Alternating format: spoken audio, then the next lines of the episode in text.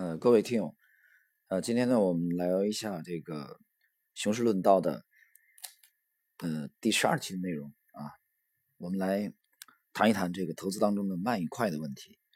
呃，许许多多投资者其实入市以来呢，他始终没有明白慢与快的这个辩证的关系啊。那么，在这个苏轼的这首词当中。啊不识庐山真面目，只缘身在此山中。啊，我们从这个一幅画谈起，谈这个今天这个话题。呃，大家有没有去参观过这个台北故宫博物院的这个《西山行旅图》？这个《西山行旅图》的作者呢，其实许多年都是一个谜。但是呢，呃，如果你听过之前的这个我们系列的节目当中呢，我们其实着重介绍了啊，在杭州国立艺专的呃国立杭州艺专的这个首任校长林风眠先生啊，包括这个赵无极，呃等等等等他的这个高徒，呃，应该吴冠中也是他的徒弟啊，我要没记错的话。那么今天我们就《西山行旅图》这个事儿呢，聊聊他另外一位徒弟。这个徒弟呢，就是李林灿先生啊，他是林风眠先生的一个徒弟。那么就是他在一九五八年啊，在之前都没有人发现《西山行旅图》到底的作者是谁。结果他在这个检查，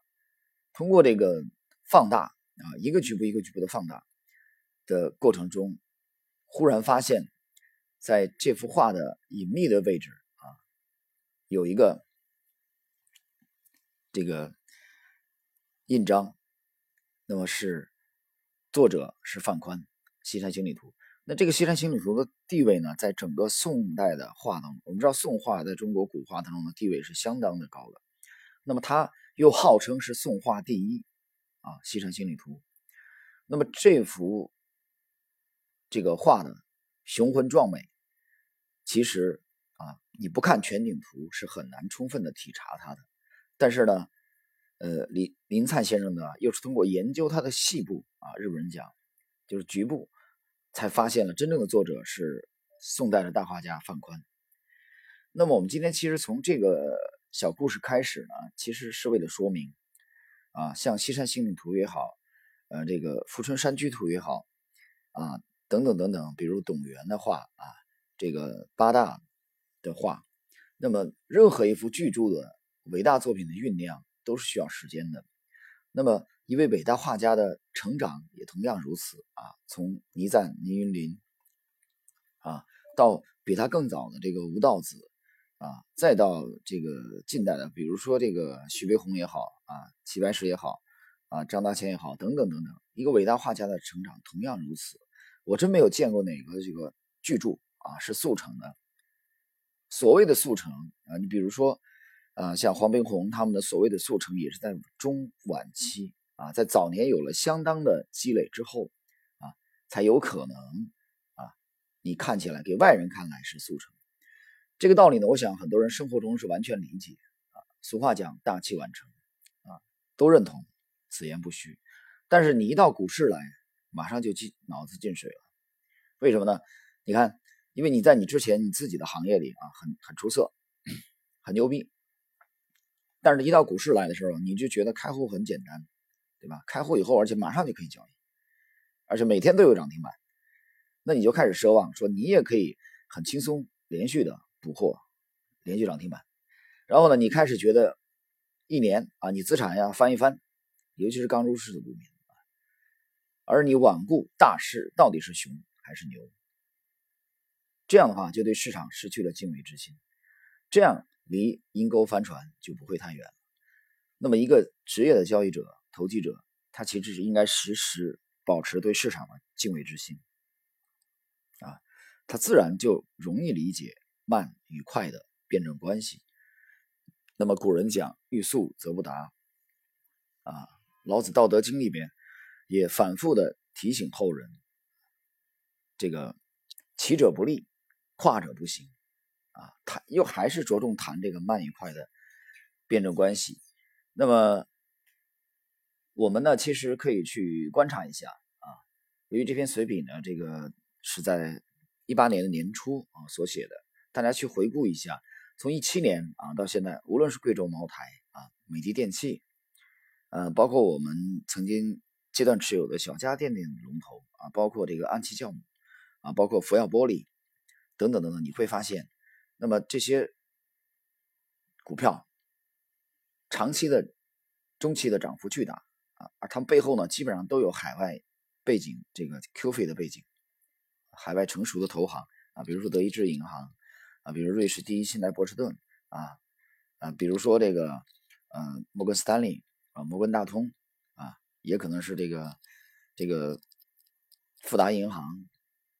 啊，或者啊比尔盖茨的这个美林达基金会等等等等这种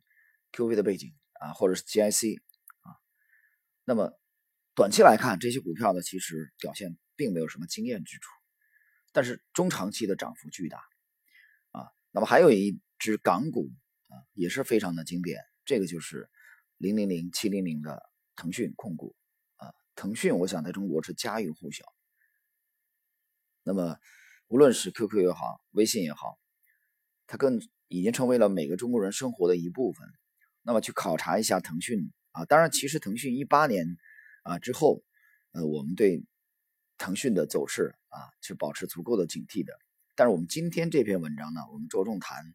啊，腾讯在一七年之前的这个走势，大家可以看看啊，也是一个典型的碎步慢牛，是不是如此？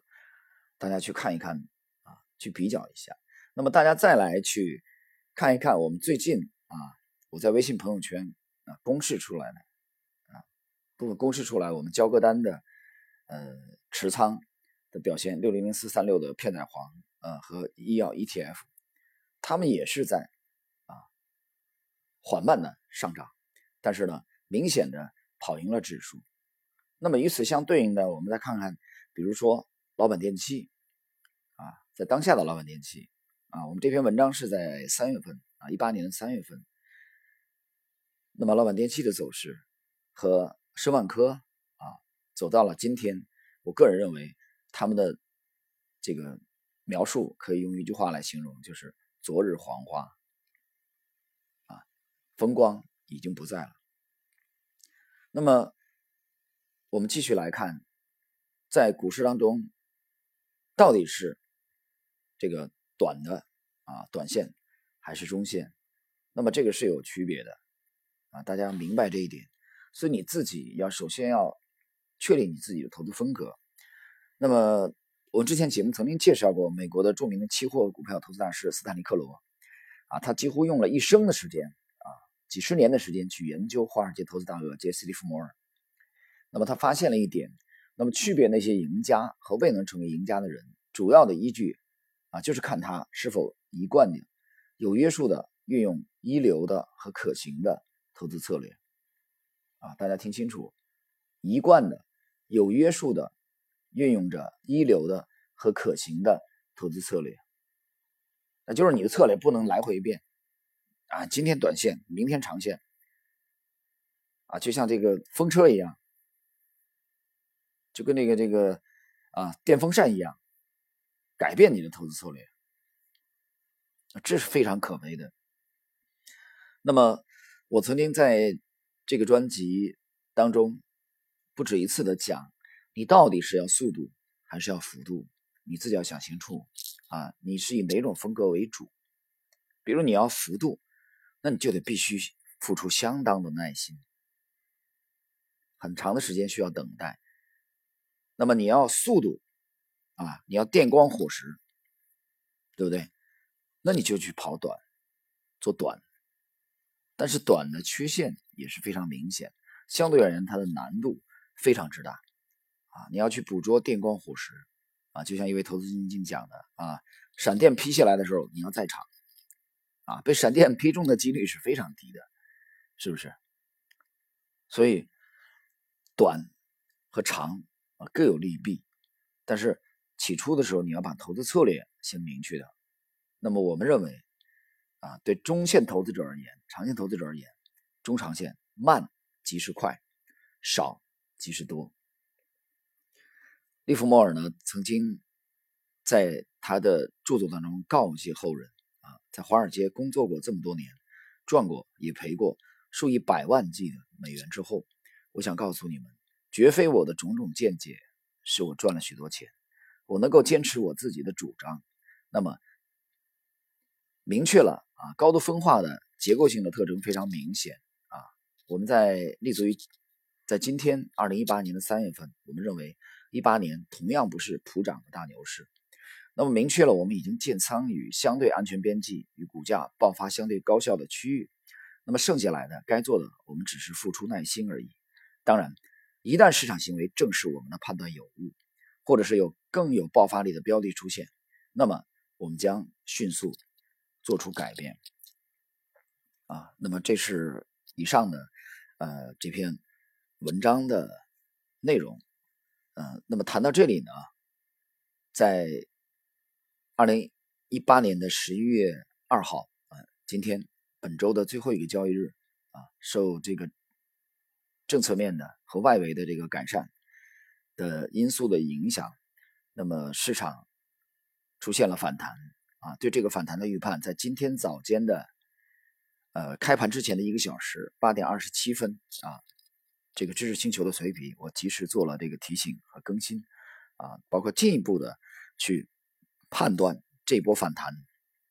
可能持续的时间和这波反弹的性质，以及我们应该采用的具体的策略。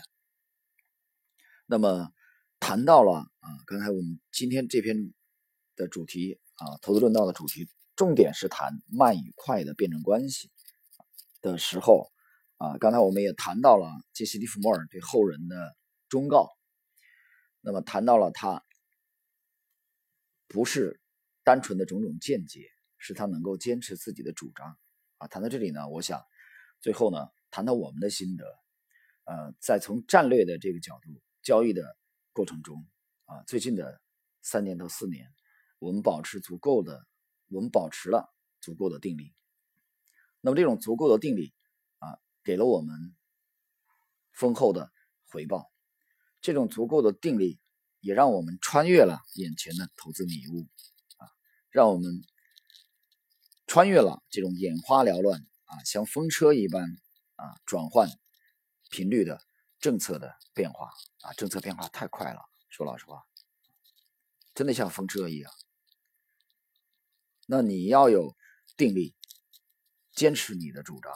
你要有定力持有你的仓位，哪怕这个持仓的过程啊，短期内可能有啊些许的这种波动，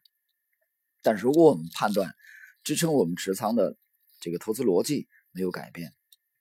啊，如果我们判断当下的投资的常识没有改变啊，那么我们认为市场最终。将继续沿着我们判断的这个趋势向前走，啊，比如说近期又在有反复啊，有这种反复，时常都会出现反复，但是最终我们要的是趋势的加速的这个丰厚的利润。